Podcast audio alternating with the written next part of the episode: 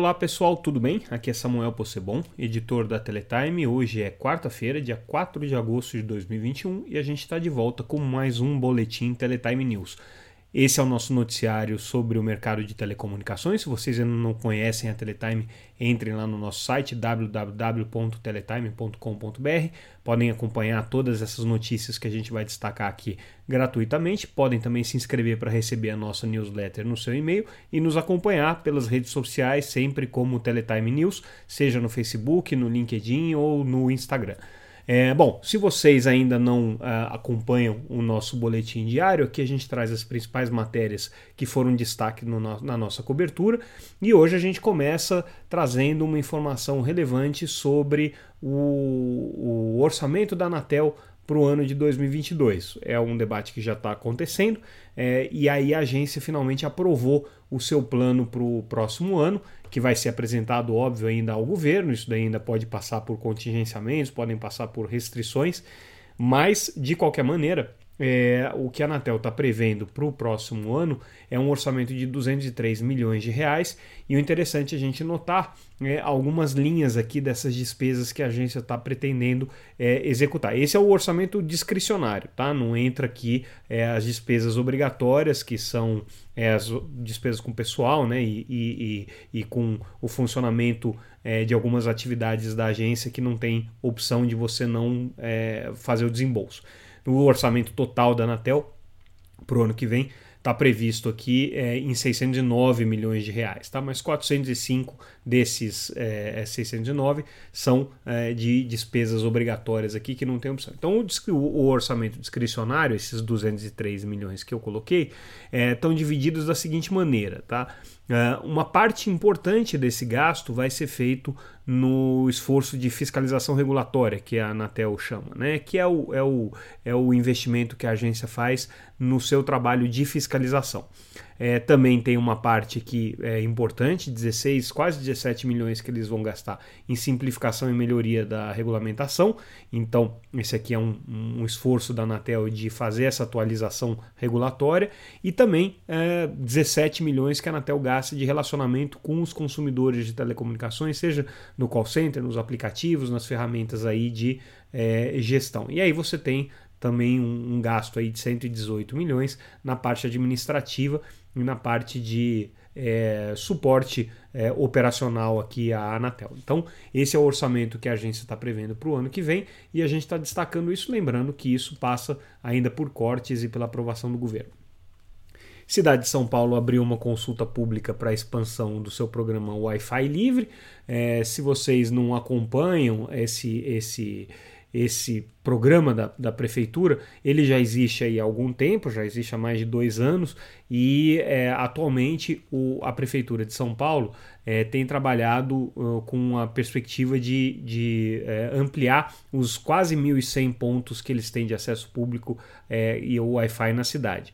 É, hoje, a, a, as principais prestadoras aqui que estão atendendo a prefeitura são a Americanet, a Surf Telecom e a WCS, são as credenciadas aqui, né, que prestam esse serviço por meio de é, serviços móveis, né, por meio de é, é, 4G. E a ideia é ampliar isso para 20 mil pontos. Tá? Então, o que a prefeitura quer é ampliar essa, essa cobertura, inclusive para ônibus da cidade, e poder ter aí uma capilaridade bem maior do Wi-Fi. Então, está aberto aqui esse processo de licitação da cidade de São Paulo para fazer ampliação dessa cobertura. A gente ainda destaca no noticiário é, dessa, dessa terça-feira né, uma, uma, uma, uma espécie de um embate que aconteceu no Senado é, entre o ministro Fábio Faria das Comunicações e os senadores é, que participam ali da, da comissão temporária que analisa a questão da Covid-19. E essa comissão temporária ficou uh, cobrou muito o ministro com relação à questão da cobertura nas escolas, porque esse tem sido um problema grave aí do período da pandemia. Muitas escolas do Brasil não tiveram conectividade, ficaram fechadas não, e, e sem conectividade os alunos não puderam ter aulas remotas. Então, um processo que já vinha acontecendo na Câmara de uma intensa cobrança do, do governo com relação a conectividade em escolas agora chegou também ao Senado. Né? O ministro repetiu que o leilão de 5G vai acabar atendendo as escolas, sempre com aquele argumento de que existe uma cobertura presumida quando você leva o sinal de 5G àquela cidade e, portanto, a escola estaria coberta. Não é uma coisa é, que parece que encantou muito os senadores esse discurso, não. Na verdade, o que eles colocaram é que o governo precisa se esforçar em fazer cobertura mesmo, fazer conexão de escolas, o que não está sendo feito. Inclusive, a senadora Cátia Abreu foi muito enfática com relação a dizer que a cobertura que é divulgada aqui pelo governo, pela Anatel, com relação é, às cidades, é uma fantasia na visão dela, porque é, existem deficiências e lacunas aí muito mais sérias do que aquelas que ficam evidenciadas. É, a gente traz uma outra reportagem sobre as estratégias das operadoras é, Unifique Desktop, que participaram aí por processos de abertura de capital em bolsa, né? E é, as duas empresas estão realmente dispostas a fazer compras. A Desktop já fechou algumas aquisições aqui, no total de 51 milhões de reais. A Unifique também é, ampliando a sua base de clientes, fazendo compras no Rio Grande do Sul e Santa Catarina. A gente detalha essas operações, então é, aquilo que já, já vínhamos comentando, né, que é a tendência do mercado de é, banda larga, principalmente por pequenos e médios provedores, se concentrar, está realmente acontecendo e vai eh, provavelmente se intensificar agora com é, a capitalização dessas empresas por meio da abertura de capital. Lembrando que Desktop captou aí cerca de 700 milhões de reais, a Unifique um pouco mais, 800 milhões de reais, então foram operações significativas do ponto de vista de fôlego financeiro. Falando agora de TV por assinatura, a gente prepara, e a gente, eu digo a gente porque a Teletime é a organizadora desse evento, junto com a Tela Viva, nossa publicação irmã, é, a gente prepara para a semana que vem, dias 9 e 10, o principal evento de TV por assinatura brasileiro, o Pay TV Forum, um evento que a gente realiza já há cinco anos, sempre com muito sucesso, que é um evento em que a gente discute as estratégias do mercado de TV paga. Não é, é mistério para ninguém que o setor de TV por assinatura está extremamente desafiado pela queda de base, pela crise econômica, pela pirataria, pela competição com serviços de streaming, por uma série de razões. Né? Vem perdendo assinantes aí de uma maneira bastante significativa é, mês a mês, a gente sempre relata esses números, e nesse evento a gente ouve alguns dos principais personagens aí da indústria para entender o que está acontecendo, quais são as perspectivas, como que é a visão deles com relação à realidade no mercado. Então a gente vai ter, uh, vou destacar aqui alguns nomes, mas uh, todos eles estão disponíveis lá no site www.paytvforum.com.br, mas entre os nomes que a gente destaca estão Paulo Marinho. Paulo Marinho é, é um, um, dos, dos herdeiros aí da família Marinho e que hoje dirige, é, é o diretor executivo da área de canais do Grupo Globo, então ele coordena todos os canais de TV por assinatura e também o canal da TV Globo aberta, né? É, são os canais lineares que a gente está falando aqui e ele é que comanda hoje a estratégia do Grupo Globo nesse setor de TV por assinatura. Então, o Paulo Marinho é uma presença confirmada. A gente vai ter também a presença do Rodrigo Marques, que é o diretor executivo de planejamento estratégico do Grupo Claro, também um executivo responsável aí por boa parte da estratégia que hoje rege o mercado de TV por assinatura o CEO da Sky, é, na verdade mais recente CEO, né, o, o, o, Rafael Denadai, uma vez que eles tiveram uma troca de comando aí no começo do ano, vai participar do evento também, vai trazer a visão dele. E a gente tem também a participação da Ana Andrade, que é, é, General Manager da Warner Media no Brasil. A Warner Media, para quem não sabe, é a empresa de mídia que hoje controla os canais Turner, né, como o canal CNN, Cartoon, né, como o canal TNT e também uh, os canais HBO aqui no Brasil. Então a Warner Media é aquela empresa do grupo AT&T que uh, controla essas importantes programadoras aqui no país. A gente traz também, nesse ponto de vista, um artigo muito interessante do nosso, é, nosso colaborador e é, consultor para algumas questões referentes a streaming TV por assinatura, o Marson Costa.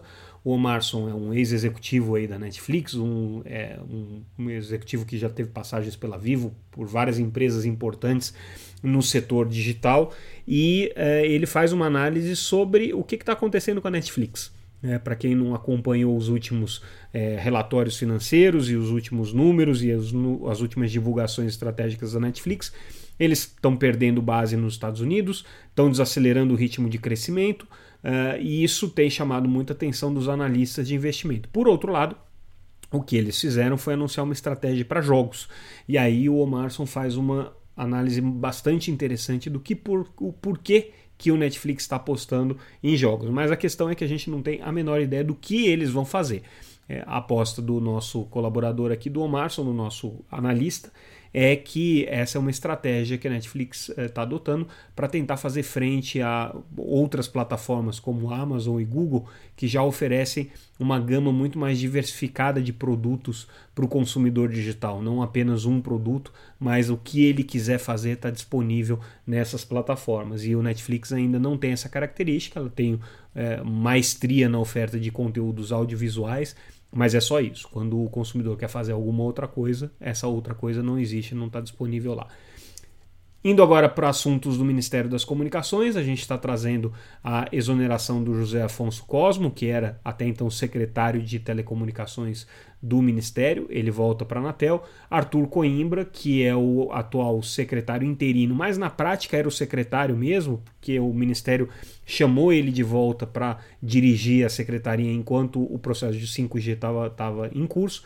O Arthur Coimbra permanece aí como secretário interino até é, que as coisas se definam com relação ao leilão do 5G. Então, uma mudança aí de cadeiras importante. Tinha uma situação realmente estava meio é, mal ajambrada ali dentro do ministério, que era a presença do, do, do, José Afonso como secretário, mas não cuidando do principal tema de telecomunicações, que era o 5G.